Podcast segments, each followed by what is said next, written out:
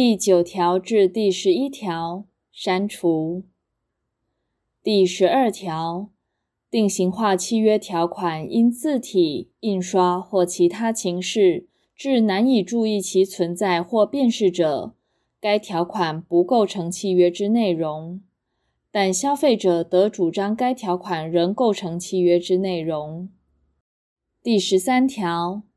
定型化契约条款是否违反诚信原则，对消费者显示公平，应斟酌契约之性质、缔约目的、全部条款内容、交易习惯及其他情事判断之。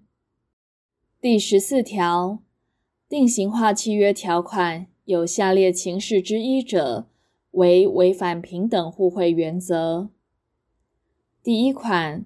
当事人间之给付与对待给付显不相当者；第二款，消费者应负担非其所能控制之危险者；第三款，消费者违约时应负担显不相当之赔偿责任者；第四款，其他显有不利于消费者之情形者。